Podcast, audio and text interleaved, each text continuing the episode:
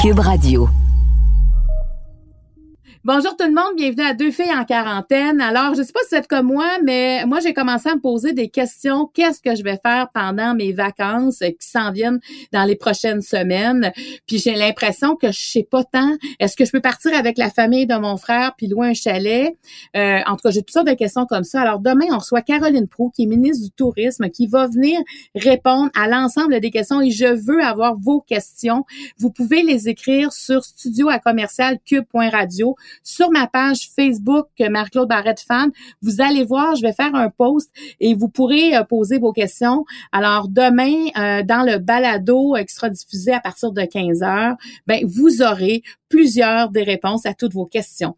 Aujourd'hui, on reçoit deux amis euh, que j'aime beaucoup. J'ai hâte de voir comment ils se sont rencontrés parce que je ne le sais même pas. Alors voici, ça commence maintenant.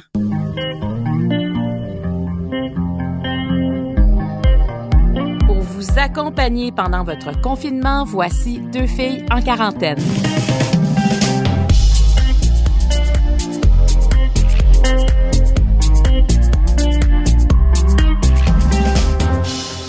Ça, c'est le moment qui a toujours beaucoup d'énergie, où on apprend des choses. Il y a des moments sérieux, des moments avec des éclats de rire. Je pense que ça va se passer dans ce balado-là. On est avec Kim Tui et Simon Boulris. Bonjour à vous deux.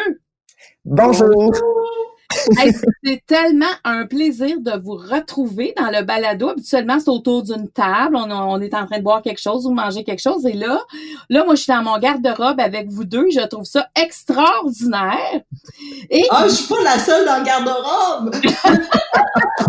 non! Moi, je n'y suis pas. Je suis sortie depuis longtemps. Là, je suis dans ma cuisine. Non, toi, t'es sortie de ton garde-robe. Hein?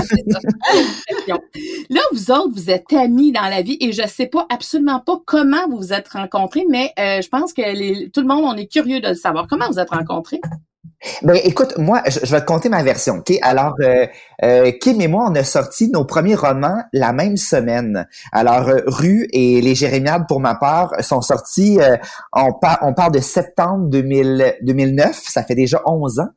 et bon, évidemment, on connaît tous l'issue de mon livre. Il est passé dans le beurre de Kim complètement. Donc je pensais vraiment inaperçu. et cela dit, j'ai eu quand même, j'avais des très belles critiques, mais bon, j'en ai vendu très très peu. Et, euh, et on a invité, on a été invités tous les deux dans un festival qui s'appelle les Correspondances d'Isman cet été-là. Donc on est en 2010. Euh, je pense que c'était le mois d'août 2010.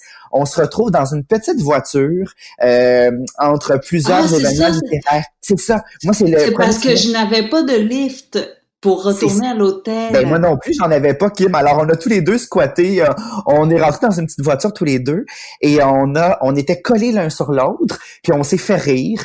Puis, euh, je pense que ça a commencé comme ça, en se faisant rire. Dans on a passé la nuit là dans le dans le lobby ensemble. Oui, absolument. On n'était pas dans un lit cette fois-là. On a dormi quelques fois ensemble, mais pas cette fois-là. attends, attends, Kim, t'as dormi avec Simon? Explique-nous ça.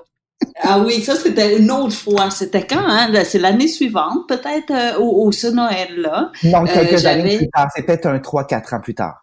OK. Ben, tu vois, pour moi, c'est tout euh, un. Et c'est un, un, photographe français qui est venu pour faire les couples imaginaires. Tu sais, il mettait deux, deux, deux personnes qui ne sont pas nécessairement homosexuelles, mais sont mises en scène comme s'ils étaient en couple. Et moi, j'étais avec euh, Véronique Loutier, par exemple, que je n'avais jamais rencontré et que notre première, premier contact, c'était d'être tout nu dans une, ben, pas tout complètement, là, mais. mais t'étais, t'étais topless. J'étais topless. Oh, ouais. Est-ce qu'on a vu cette photo-là, Kim? Est-ce qu'on les a vu, ces photos-là? Ah oui, ça se euh, trouve. Vous googlerez, euh, vous tapez Véronique Cloutier, Kim Tweet, topless, vous trouvez ça dans un lit. Et là, ben, c'était Noël, c'était Noël et euh, ce, ce garçon-là était, ben, ce photographe-là était seul en ville. Et je trouvais que c'était triste pour lui d'être en ville tout seul. Et moi j'étais avec mon fils Valmont seul à la maison, donc j'ai appelé des amis euh, gays le plus possible pour l'amuser parce que je voyais que je pouvais pas vraiment l'amuser. Donc, j'ai appelé Simon qui avait un souper de famille. Hein? Simon, t'es venu. Ben, je suis venu après, je suis venu après mon souper de famille, puis on a, on, écoute, on a passé une belle nuit à rire, puis à, puis à mon Dieu, qu'on on a eu du plaisir cette nuit-là quand même. Oui, puis là, je devais coucher Valmont. Ben, tu sais, je, ben, je, on devait le coucher ben, ensemble. Là. Donc, euh, il y a un grand lit. On a pris le plus gros lit, euh, le king size. et les quatre, on était dans le lit à coucher Valmont. Donc, on peut dire que vous êtes des amis, euh, vous êtes des bons amis, des amis proches. Intimes. Vous êtes des amis intimes. Est-ce que vous parlez aussi de, des choses plus difficiles que vous vivez ensemble? Euh, oui. Oui, ah oui, Même dans la rue, hein, Simon. Quand je le vois, je le chicane des fois, comme ça, dans la rue.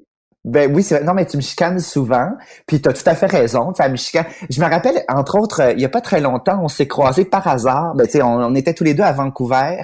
Puis euh, j'étais dans, j'avais une toute petite chambre, puis Kim avait une espèce d'hôtel de la mort. Donc elle m'a invité à dormir dans son immense lit. Et, euh, et on, a passé la soirée, on est allé au restaurant ensemble. Puis tu m'as dit, euh, ça m'a marqué, ça fait pas très longtemps, peut-être deux ans ça. Tu m'as dit Simon, fais attention à toi, ralentis ton rythme. Tu publies beaucoup, fais attention. puis et, et je, t'avais écouté avec beaucoup de, je comprenais tout à fait ce que tu me disais. Je me disais mais mais c'est mon rythme à moi présent puis je sais que je risque de, de m'y souffler, puis je vais certainement euh, euh, changer ma cadence éventuellement, mais le rythme que j'ai depuis quelques années, il est effervescent. on n'a pas, Kim et moi, on se ressemble sur plein de choses, mais au niveau de l'écriture, Kim euh, débusque les phrases, chaque mot et vient tranquillement. Et moi, je suis comme dans une espèce de tornade quand j'écris les, les, phrases, euh, ça, ça, ça, sort aisément. on n'a pas le même rythme d'écriture. Tu as écrit combien de livres jusqu'à maintenant, Simon? J'ai publié mon cinquantième livre euh, en février dernier. En dix ans, hein, Simon? Oui, exact, ouais. Mais, mais c'est ça, j'ai pas le même cerveau que, que Simon du tout. Il est tellement rapide. En tout cas, une idée bouscule une autre. Mais moi, moi, j'ai un cerveau déjà plus vieux, euh, mais aussi lent. Ouais, mais Kim, mais Kim, t'as as un parcours atypique. Tu sais, je veux dire, t'as quand même fait des études en traduction. T'es devenue avocate. Après ça, t'as été restauratrice. Euh, là, t'es devenue auteur, mais auteur international, hein, pas à peu près. Euh, t'as animé. Je veux dire, t'es vraiment euh, une femme euh, qui va à son rythme. Tantôt, je te disais avant qu'on commence que tu es la femme la plus libre que je connaisse. oui quand on parle, tu sais, on court après, on veut le moment présent, le, moment du présent, puis toutes ces choses-là. Toi, t'es ça. T'es là. Je, je remercierais toujours cette femme euh, qui est venue me voir après une des conférences euh, de bibliothèque, je crois. Elle est venue et elle dit euh, ah vous savez et c'était très gentil de sa part. Elle dit je vous aime beaucoup parce que vous êtes une femme libre. Et je ne, je ne comprenais pas ce qu'elle voulait dire. Libre, ah, j'ai dit, c'est vrai, j'ai pas, j'ai pas beaucoup d'inhibition, je dis ce que je pense et tout ça. Elle dit, non, non, libre. Pensez à ça. Puis elle est partie. Euh, et dans la, le même mois, une deuxième personne m'a dit la même chose. Et c'est là où je me suis assise pour vraiment réfléchir sur ce mot-là, ce que ce mot-là voulait dire. Et je crois que on ne peut pas, euh, comment dire, tout m'intéresse, mais il y a rien qui est viscéral pour moi. Il y a rien qui me euh, que je dois faire absolument ou que je dois posséder absolument. Et donc il n'y a pas de chantage possible avec moi. Tu vois, si demain là on me dit c'est fini, tu n'écris plus, ben j'écris plus. T'as pas de t'as pas de désir de quelque chose. J'aime tout par contre. C'est vrai que j'ai pas un désir là, ardent. il faut absolument, il faut absolument, sauf le gâteau aux carottes là. Euh... je viens de découvrir que ma voisine est pâtissière et qu'elle fait des gâteaux aux carottes de la mort. Et donc en un mois, je pense que j'ai commandé 10 gâteaux aux carottes. Pour, ben, comme, comme excuse, c'est que je, j'en commande un pour mon voisin et un pour moi un pour euh, une amie et un pour moi, tu sais. mais, mais, Kim, il y, a, il, y a, il y a, presque dix ans, parce que c'est drôle, vous avez parlé de septembre 2009. Moi, j'ai commencé à Deux filles le matin en septembre 2009 aussi. Euh, on, on, est, on est comme tous arrivés à ce moment dans, ce milieu. Euh, Kim, pas longtemps après, peut-être quelques années plus tard, j'ai fait simplement vedette et le thème était euh, la conciliation euh, de la vie familiale avec la vie professionnelle. Et je me souviens, j'étais allée dans ta maison à Longueuil, puis euh, tu en train de plier tes vêtements, tu avais ton fils Valmont qui était là, Justin était là, tu faisais à manger à travers tout ça. On a eu un moment, un moment donné, le réalisateur dit, faudrait enregistrer des voix rapidement, est-ce qu'il y a un endroit qu'on pourrait le faire? Cinq minutes après, je t'ai rendu dans ta chambre à coucher, assis dans ton lit, en train de faire mes voix. Et tout ça était d'une facilité, d'une fluidité. C'est là que je me suis dit, OK, ça, c'est pas une femme comme les autres. Parce que, ben, une femme, un être humain comme les autres, parce que tu étais toute en mouvance là-dedans. Ça te dérangeait pas. Tu es toujours comme ça, Kim? Oui, mais c'est parce que le but, c'est quoi? Moi, si je, je, j'ai dit oui à ton émission, de, est-ce que je peux prendre une minute pour te remercier là-dessus? C'est que je voulais pas le faire au départ. Euh, je, je, pour, avec les enfants, je voyais pas euh, quel, quel, était, l'intérêt en fait de, d'exposer les enfants. Euh, je peut-être parce que c'est moi, je suis moins intéressée à la vie euh, des enfants des autres, à moins que ce soit des enfants qui sont proches de moi. Alors, euh, je me dis, ben, qui serait intéressé à connaître quoi que ce soit à propos de mes enfants? Euh, mais tu m'as convaincue. Tu me dis non parce que ça va aider les autres à voir comment est-ce qu'on fonctionne. Et, et donc j'ai accepté et c'est grâce à toi que Brigitte Harrison et Lise Saint-Charles du langage saccade ont pu voir Valmont à l'écran. Et on a, je pense que tu as montré peut-être 10 secondes de Valmont et grâce à cette rencontre-là, euh, notre vie a complètement changé. Donc ça, je tiens à te, à te remercier pour, euh, mm. pour, euh, ouais, pour cette rencontre-là. Parce que, parce que ton fils, c'est, il est non-verbal, il ne parle pas avec, avec les mots comme on est habitué de le, de le faire. Mm-hmm. il a réussi à comprendre mieux, dans le fond, avec ce langage-là. Oui, oui. Puis euh, Brigitte et Lise, quand ils nous ont vus à la télé, ils se sont dit Ah, Valmont essaie de dire quelque chose à sa mère et sa mère ne comprend pas. Et, et, donc, elle, voyait en fait la, la, difficulté que nous avions à, à communiquer. Euh, parce que communiquer, c'est pas parler seulement. Communiquer, c'est aussi échanger les idées, les désirs, les, tout ça, euh, autrement que par la parole. Et, euh, et donc, elles ont vu ça. Et oui, le langage saccade est venu vraiment nous, euh, nous donner l'outil nécessaire pour communiquer. Et, et, je te dois, je te, je te dois ma vie pour ça. Ah, mais non, arrête, t'es gentille, t'as été tellement généreuse. Puis, tu sais, cette émission-là aussi, puis quand tu m'as parlé de ça, Kim, je me suis dit, ce que je fais maintenant doit être utile. Parce que j'ai toujours, en fait, ça l'a mis comme des mots sur ce que j'essayais de faire de, de faire de la télé, de pas juste montrer la maison des gens chez qui je vais, ça c'est secondaire. C'est qu'est-ce qui se passe dans cette maison-là, qu'est-ce qui est l'anima de ces personnes-là? Et ça pour moi, tu sais, ce que tu dis, c'est comme un, gros gros, tu sais, il y a pas de plus gros trophée que je pourrais gagner que de t'entendre dire ça. Merci beaucoup.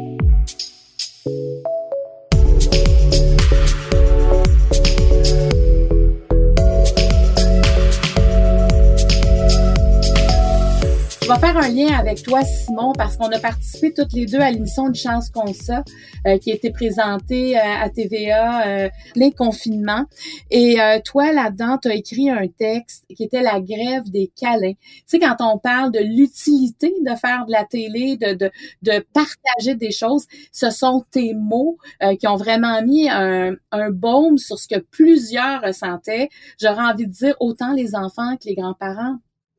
C'est ce que j'ai ressenti beaucoup. En fait, euh, au départ, c'est euh, quand on m'a approché, on m'a demandé d'écrire un conte pour les petits sur, sur ce qui était vécu. Et euh, ce que je ressentais le plus sur les réseaux sociaux, c'était beaucoup le grand chagrin partagé là, de part et d'autre des petits qui ne pouvaient pas voir leurs grands-parents, mais aussi bien sûr les grands-parents qui s'ennuient donc bien de leurs petits-enfants, qui sont en manque de cette chaleur humaine-là. Euh, donc m'est venu le titre La grève des câlins et j'ai posé, comme, comme je le fais souvent, en fait, souvent j'utilise mes réseaux sociaux pour, euh, pour bonifier mon imaginaire parfois. C'est pour, euh, pour avoir des, des anecdotes qui peuvent être du carburant et donc, j'ai demandé des, euh, des petites anecdotes vécues par les par les enfants, par les parents et par les grands-parents. Et j'en ai reçu là, je pense des centaines et des centaines. Mm. Euh, et à travers tout ce que j'ai reçu, euh, il y a des éléments qui m'ont touché plus que d'autres. Et je les ai un peu, j'ai colligé tout ça. Euh, j'ai façonné donc un texte très personnel. je, je, partais quand même, je pars toujours de moi, même si je m'inspire des autres. Et j'ai fait ça avec beaucoup de simplicité, je dirais, avec beaucoup d'humilité. Et ce texte-là a été énormément partagé, euh, tellement que on me demandait toujours, ben le livre va sortir quand? Et euh, évidemment, ça a été fait dans l'urgence. J'ai écrit le texte rapidement et les éditions La Bagnole que connaît très bien Kim Tui. Euh, alors La Bagnole m'a contacté pour me dire on va le publier le plus vite possible parce qu'on sent que euh, tu parlais de faire œuvre utile, hein, ben c'est ça. J'ai l'impression que ce livre-là a fait beaucoup de bien. Cette histoire-là fait du bien, autant pour les petits que pour les plus grands. Et donc, un illustrateur qui est sur le projet et on risque de le sortir si tout va bien euh, au mois d'août. Donc, on essaie de, de le faire avec une forme d'urgence parce que euh, dans l'air du temps, c'est un ça peut faire œuvre utile présentement. C'est ce qu'on croit. Mais tu sais, Simon, je vais juste ajouter une chose, c'est qu'il y a beaucoup de choses que Simon fait euh, qui sont utiles et, euh, et j'ai pu participer à un projet qui s'appelle Bagage et j'ai pleuré ma vie du début jusqu'à la fin. et à chaque fois que je feuillette ce, ce livre-là, je, je, le revis, mais en plus avec le film, je ne sais pas, euh, ouais, je, je, te laisse en, en parler parce que c'est un projet tellement, tellement extraordinaire. Oui, alors ce, ce projet-là, en fait, merci à Kim parce que Kim m'a mis euh, sur la route de, de Roger, qui est notre, notre grand ami tous les deux maintenant. Euh, euh, alors, le projet Bagage, c'était à l'école PGLO. Alors, Paul Gérin-Lajoie, c'est à Outremont, euh, une école secondaire dans laquelle il y a plusieurs classes de nouveaux arrivants. Et à l'époque, ça faisait déjà deux ans que je donnais des ateliers de poésie aux nouveaux arrivants. Il y a des classes vraiment niveau 1, là, c'est des jeunes qui viennent d'arriver. Et souvent, le, français, c'est leur troisième langue. Très, très souvent. Donc, euh, ils connaissent à peine le mot bonjour, euh, hmm. euh, merci. Et, et le niveau 5, c'est juste avant de passer au régulier. Donc, ces élèves-là sont souvent très, très forts. Et, euh, et quand ils passent au régulier, euh, c'est phénoménal euh, parce que souvent, le, dictionnaire devient le, prolongement de leur bras. C'est leur corps. Le dictionnaire est une façon de, de préserver la communication. donc, ils ont toujours le mot juste. Sont euh, sont formés à l'école pour toujours trouver le mot le plus exact possible. Et euh, parfois, il y a des accidents euh, magnifiques en poésie, c'est-à-dire des accidents de la langue quand on traduit. Et c'est parfait pour la poésie parce que les accidents poétiques, c'est ce qui c'est ce qui me touche le plus en fait. C'est quand on fait une poésie accidentelle. Et donc, il y a eu un film, d'abord une pièce de théâtre qui s'appelait Bagage, qui était magnifique, qui m'avait vraiment bouleversé. Et l'année suivante, il y a un documentaire qu'on peut toujours voir sur le site de Télé-Québec bagage au pluriel. Et j'ai invité mon ami Kim à venir avec moi à la, représentation, à la première. Et. Kim est, Kim est pas une femme qui pleure beaucoup. On pourrait penser qu'elle est très émotive et pourtant non, elle est beaucoup dans la retenue. Et euh, j'avais jamais vu Kim en larmes comme ça. Et on était tous les deux inconsolables. Et Kim a dit quelque chose qui m'a profondément marqué.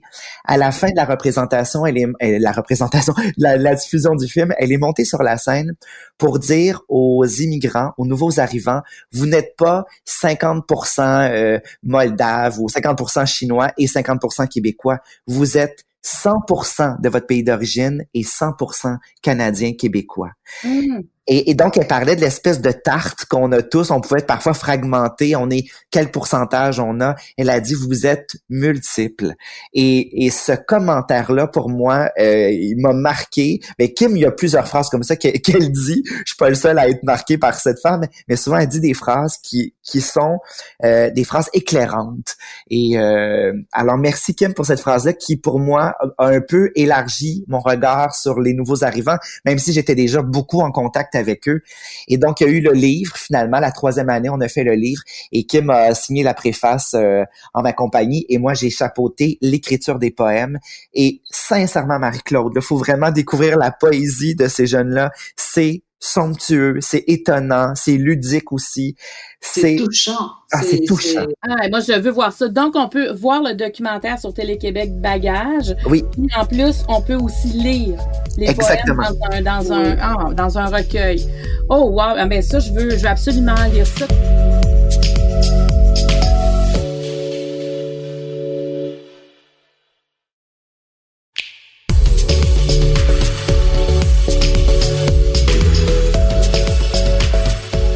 Bagage, ça m'amène à penser à Rue, euh, ton premier roman, Kim. Je veux te dire que moi, ça a été le premier roman qui m'a fait cet effet-là. J'avais l'impression d'être dans ta tête. C'est-à-dire que quand on quand on pense, quelqu'un rentrait dans notre tête, il n'y a rien de linéaire. On dit, OK, il faut que je fasse le souper. Ah oui, il y a ça, il y a ça, il y a ça. Tu sais, on pourrait pas rentrer dans la tête de quelqu'un. On pourrait, on dirait, mon Dieu, mais c'est bizarre. Mais dans ton livre, c'est drôle. Je me disais, mais c'est, c'est stroboscopique, je trouve. Dans, mm. dans rue. Et ça fait une force à ce livre-là parce que tu penses à quelque chose, tu nous racontes d'autres choses, tu reviens et ça fait qu'on comprend tellement ce qui se vit dans ce livre-là. Et là, ça va être adapté au cinéma. Alors, si tu savais comment j'ai hâte de voir les images qui vont aller, parce que moi, j'en ai tellement d'images de rue. Alors, raconte-nous cette magnifique aventure-là. Malgré là, ce qu'on vit sur la planète, les déplacements, tout ça, mais il reste que ça sera un film. Comment ça s'est arrivé? Alors, le film, ben, c'est parce que André Dupuis, qui est le producteur de, de la maison euh, Amalga, était un client du restaurant que j'avais. Puis vraiment, je pensais que André était un bibliothécaire. Je sais pas pourquoi. Il a l'air de bibliothécaire. C'est un homme charmant, très élégant. J'aime beaucoup André Dupuis. T'es d'accord avec moi, hein? Il ressemble à un bibliothécaire parce qu'il est tellement poli, il parle bien, il était élégant avec toute l'équipe. Alors, on prenait très bien soin de lui, puis il venait souvent au restaurant seul, à s'asseoir dans un coin tranquille à lire. Et je sais pas, on a inventé une personnalité à, à André. On se disait, ah, c'est quelqu'un qui n'avait pas, euh, qui n'avait pas d'amis. On était sûr qu'il n'avait pas d'amis. Et, euh, et donc, je disais au, euh, à l'équipe que euh, si c'était quand, quand c'était possible là, au dessert, de, pour moi de sortir de la cuisine, ben je dites-le moi, puis je vais, je vais aller m'asseoir avec André pour lui donner deux minutes d'amitié, tu sais, d'avoir quelqu'un à qui parler. Et ces deux minutes-là se sont accumulées pour devenir une amitié. Puis donc j'ai su qu'il était producteur beaucoup plus tard. Puis même une fois que je savais ben son métier. Je ne savais pas ce qu'il faisait exactement dans la vie. On était juste amis. Et à la fermeture du restaurant, c'est ça, il m'a, il m'a invité à aller luncher pour me demander pourquoi j'ai fermé le resto, bla bla bla. Et, euh, et j'avais 20 pages de notes, tout simplement, euh, dans, dans mon ordinateur. Il dit montre-moi ça, puis euh, j'ai, montré. Puis en, dedans de 24 heures ou même moins. Il m'a rappelé puis il me dit euh, bon moi si j'étais à ta place je continuerais et il m'a donné vraiment des commentaires très constructifs. Euh, et il était capable de voir dans une phrase de dire là je sais que tu t'es retenu laisse-toi aller laisse l'élan aller jusqu'au bout. C'est drôle hein mais il était capable de voir le souffle dans le texte. Et, euh, et, et, donc, André était là dès le début de rue, dès les premiers mots, dès les premiers balbutiements. Et c'est lui qui a acheté les droits dès que le, que, que, que le texte est devenu livre. Euh, et, et on a donc il a rêvé à ce livre depuis dix ans, je dirais. Euh, mais quand il a acheté, moi, je pensais que c'était une façon pour lui de m'aider financièrement, de me donner des sous. Parce que j'ai dit, André, je sais pas comment tu peux filmer un livre de ce genre-là, de un, comment trouver des Vietnamiens maigres, tu sais, réfugiés, euh, après 40 euh, ans ici, là, après tout le bacon puis la ah. poutine puis tout ce qu'on mange là, c'est plus possible de trouver. Après les gâteaux carottes. ben oui, tu sais, comment comment faire pour avoir l'air de d'un de, réfugié? Tu sais, je pesais peut-être le tiers de ce que je pèse aujourd'hui. Euh, et, la plupart des Vietnamiens puis pas seulement la, la le poids, mais je vous dirais l'assurance tu sais, après 40 ans de, de, de, de, pays en paix, de vivre dans un euh, dans une place de liberté comme ici, ce n'est plus possible d'avoir la même vulnérabilité d'un réfugié qui vient d'arriver. Alors lui avait quand même ça en tête, là.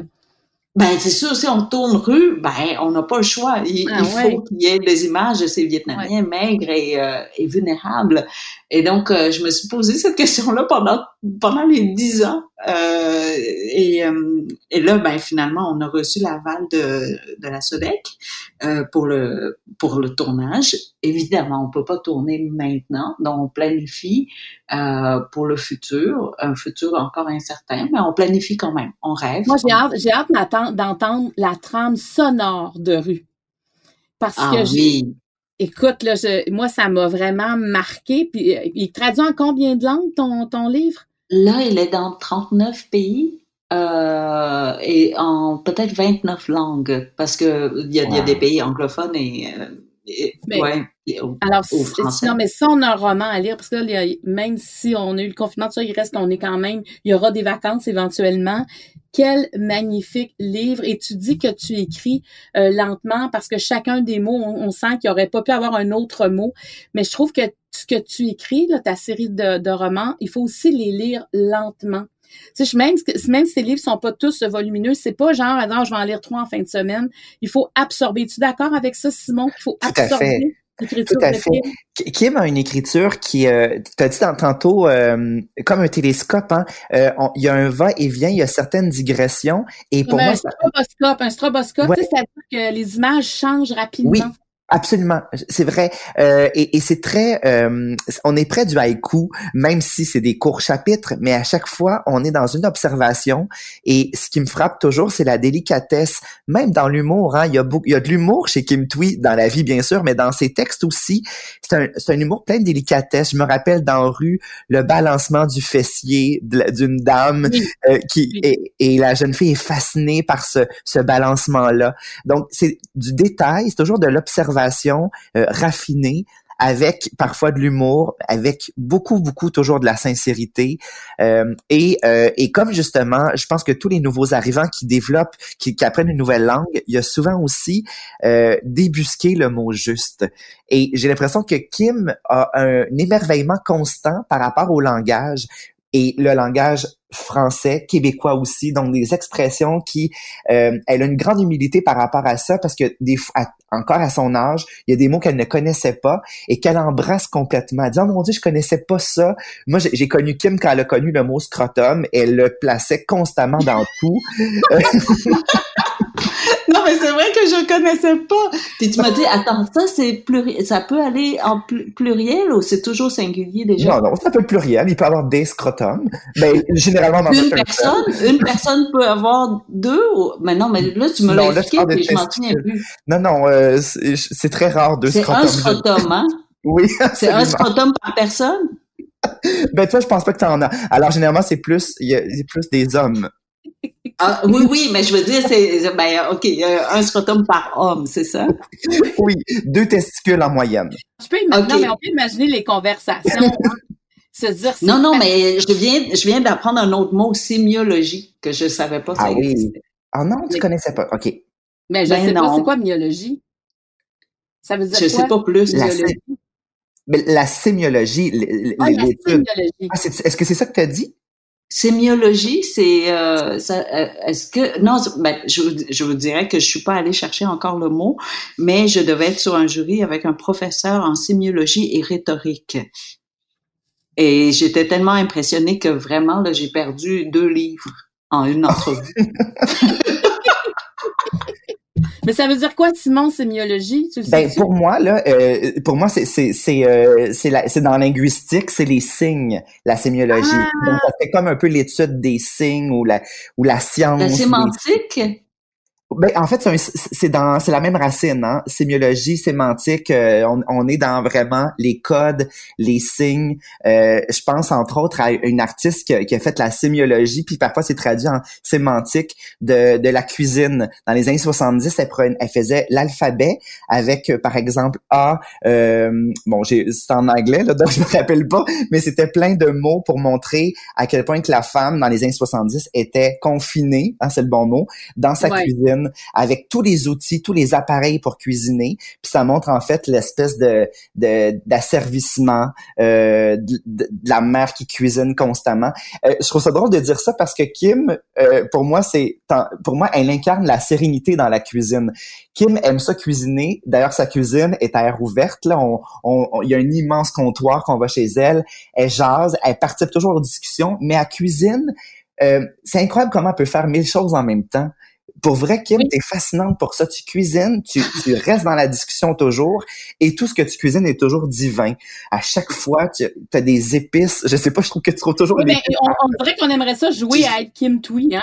Tu sais, c'est comme, tu dis, est-ce que je pourrais être Kim Twee? Non, moi là, des fois, Kim, faut quand même je me confesse. Des fois, là, je vis des affaires, je, je sais pas comment Kim Twee vivrait ça, elle.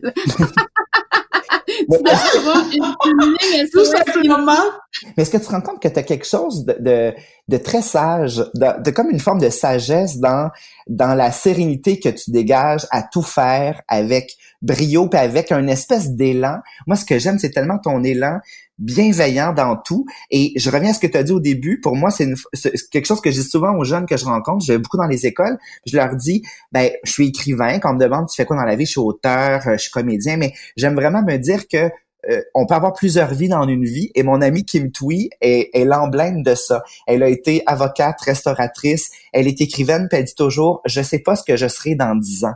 Je trouve ça beau qu'à 50 ans tu dises encore je sais pas ce que je serai. Euh, je non, suis mais en c'est vrai. Mais non, mais même ben, avec ce confinement, avec cette pandémie, de, cette pandémie, on est obligé de, de, de se, se réorganiser, hein, de se réinventer. Et je crois que ça, je, je, je, me suis posé la question pourquoi j'ai changé des, ben, autant de métiers, mais aussi des métiers qui ne vont pas nécessairement ensemble. Tu sais, c'est pas une suite d'idées. Non, c'est ça. Et, et, et, je crois que le choix est basé sur euh, toujours euh, les valeurs, ou sinon ce qui m'intéresse, et, euh, et non pas le le métier en tant que tel, la logique là-dedans, bon ben je vais faire fiscalité et droit, ça va ensemble, un euh, ben un euh, enrichit l'autre et tout ça, euh, parce qu'en fait c'est ça, tu suis la vague, ce qui vient euh, et ce qui s'offre à toi, est-ce que ça parle aux valeurs qui qui, qui tiennent à cœur? Et, et, je pense que ça a été oui, ça a été cette, cette aventure-là. Mais juste pour vous dire pourquoi c'est facile pour moi, c'est que la plupart du temps, je ne comprends pas ce que je fais. Je plonge, je suis dans l'ignorance totale. Comme, comme ce jury auquel j'ai participé, je ne savais pas, c'était très sérieux. Euh, vraiment, c'était le choix du... Bon, en tout cas, je, je, je vous en parle pas, je vais vous ennuyer avec ça. Mais, et, et, et j'ai dit à mes euh, enfants après, j'ai dit, non, mais c'est comme si j'avais je devais faire un examen sur un cours que je n'avais pas fait. Et je oh. pense toujours que je plonge dans une pataugeoire, mais en fait, c'est une piscine olympique. Mais je le découvre au moment où j'ai les pieds déjà dans l'eau. Et tu t'en es bien euh, sorti? Euh, ben, je sais pas, je suis pas sûre. Parce que, tu sais, un professeur en sémiologie, puis moi, je pensais que ça voulait dire semence. En tout cas.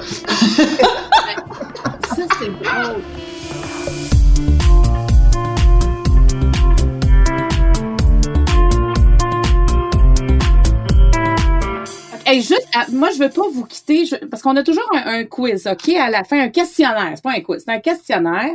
Je vais l'écourter un peu, mais je veux quand même poser quelques questions. Veux savoir, parce que euh, je sais, on parle beaucoup d'acheter bleu, puis là, on parle du panier bleu, puis il y a joli bleu. Si vous aviez un livre, là, je sais, là, mais peut-être deux. Mettons, vous me laissez une chance pour deux. Un ou deux livres à conseiller euh, par des qui sont faits par des auteurs québécois, à conseiller aux gens qui nous écoutent. Parce qu'on est tout le temps, surtout quand on a des écrivains, on a envie de savoir qu'est-ce qu'ils nous conseillent. Ben moi, je peux vous dire que j'ai tellement conseillé les livres de. Ben, d'abord, j'ai passé quelques livres que j'avais de Simon à une, une, petite fille voisine chez nous. Puis là, ben en un an, elle a déjà tout lu les livres de Simon. Donc, je conseillerais les livres de Simon. Il y en a 50. Il y a du choix. Il y a du choix. Sinon, en anglais, si, on, si vous lisez en anglais, parce que la première traduction n'était pas très bonne, je ne sais pas si la deuxième est bonne, c'est de Heather O'Neill. Oui. J'aime, j'aime, ouais, conseiller euh, euh, nos, euh, ben, nos collègues, hein, je sais pas comment on appelle ça, ben, des auteurs euh, anglophones montréalais euh, qu'on connaît moins. Et je crois qu'on on, s'enrichirait beaucoup à, à ouvrir peut-être. Ah, bon, mais moi, je prends ça en note. Heather O'Neill. Dans ton cas, Simon, qui tu nous conseillerais? Écoute, je suis en train de lire un livre présentement, j'en suis à la moitié et je, je vis un réel ravissement, un ravissement que j'ai pas vécu depuis un bon petit bout en littérature. Je triche un peu parce que c'est une Québécoise qui s'est exilée en France, mais c'est une Québécoise. Alors, elle s'appelle Marie-Ève Lacasse. Elle avait un pseudonyme au début de sa carrière. Elle s'appelle Clara Ness et elle vient de faire paraître un livre chez Flammarion Québec. Euh, ça s'appelle Autobiographie de l'étranger. Et euh, donc, elle nous raconte, elle fait un pont justement entre le Québec et, euh, et, et les mots, évidemment, qui l'habitent toujours et évidemment sa nouvelle vie en France. Euh, elle va utiliser par exemple la corde à sauter plutôt que la corde à danser. Euh, mais ce que j'aime, c'est les observations. Euh, c'est ce que j'aime beaucoup de la littérature en fait, c'est le regard à l'oblique, un regard de biais sur la vie. Et Marie-Ève Lacasse a ça. Elle a une espèce d'authenticité. Elle dit tout, le plus laid d'elle aussi. Moi, mon écrivaine de, préférée de tous les temps, c'est Violette Leduc, une écrivaine française qui disait tout ce qui était pas beau d'elle. Alors moi, je, suis, euh, j'ai beaucoup d'admiration pour les gens qui ont peu de pudeur dans l'écriture, même si j'admire aussi la pudeur de certains. Mais bon, j'aime ça, les gens qui naviguent entre pudeur et impudeur. Donc, autobiographie de l'étranger, euh, je, souligne beaucoup dans mes livres et à chaque page, j'ai au moins 10 lignes de souligner. Donc, c'est oh, vraiment, ça veut dire que c'est vraiment puissant pour moi. Une question euh, peut-être difficile à répondre, mais peut-être pas le livre qui vous a marqué le plus dans votre vie, peu importe le, pays d'origine, l'auteur, l'origine de l'auteur. Euh, euh, Simon, vas-y, parce que j'ai euh, j'ai découvert Michael Delille au tout début de, de ma carrière littéraire. J'avais publié Les Jérémiades en même temps que Kim Thuy, euh, qui avait publié Rue.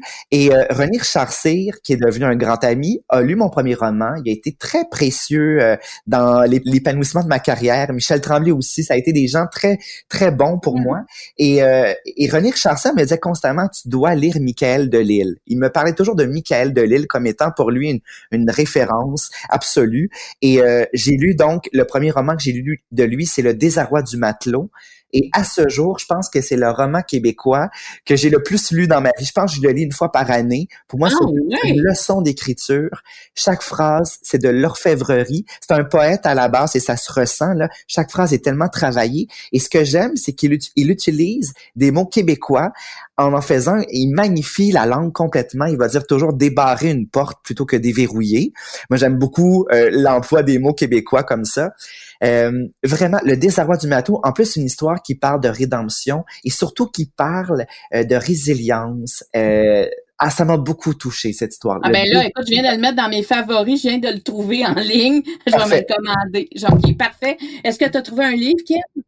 Oui, mais euh, en tout cas, pour démarrer, déverrouiller, quand on venait d'arriver, tu sais, les gens disaient « il mouille ». Puis quand on était au Vietnam, ben, on avait appris que c'était il pleut. Euh, on connaissait pas le mot il mouille.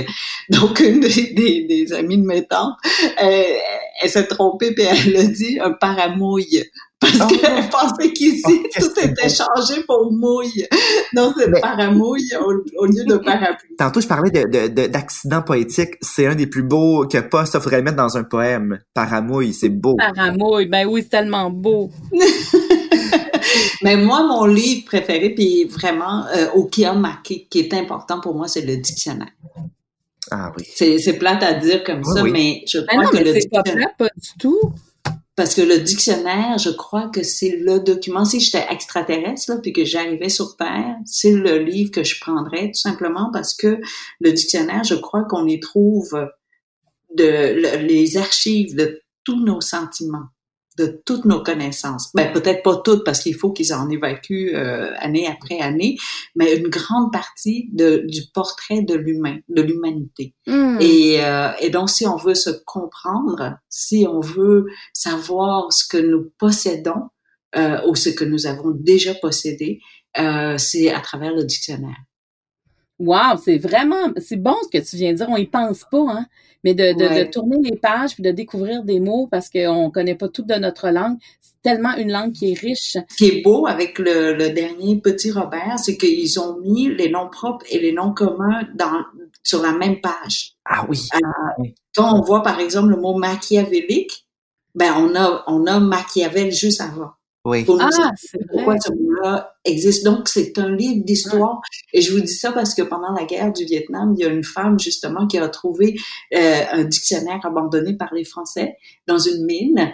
et c'était son, son document de lecture, c'était Mm. sa, sa, sa fenêtre sur le monde, c'était son seul livre. Voilà. Hmm. Merci, Kim Tui. On a déjà hâte de voir Rue au grand écran. Euh, moi, je, comme je te disais, j'ai déjà, hâte- déjà hâte d'entendre la musique qui accompagnera euh, ce film. Simon, on va pouvoir te voir à Sucré Salé pendant l'été. Tu vas Oui. être chroniqueur. Absolument, j'ai commencé euh, déjà la semaine passée et je poursuis cet après-midi. Je m'en vais voir mon amie Léane Labrèche d'Or. Ah, ben, est-ce que tu aimes ça faire des entrevues? Beaucoup, vraiment beaucoup. Euh, moi, je, je pense que je, suis un gars très curieux. Je m'intéresse à plein de choses variées dans la vie et j'aime aller à la rencontre des gens.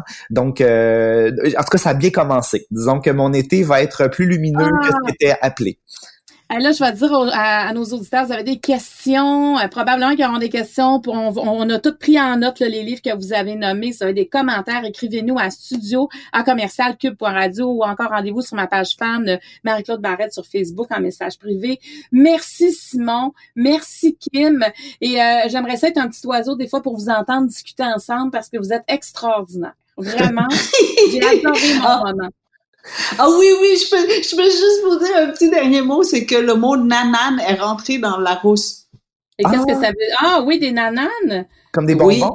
Bonbons. ouais. Euh, oui, ou euh, quelque chose pour inciter quelque chose. à- Ben non, comme une compensa- une récompense aussi. Oui, son, ça, oui, oui, avoir ton anane, absolument avoir ton anane.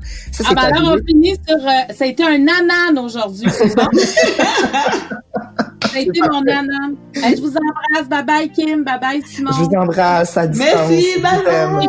Au revoir. Bye-bye.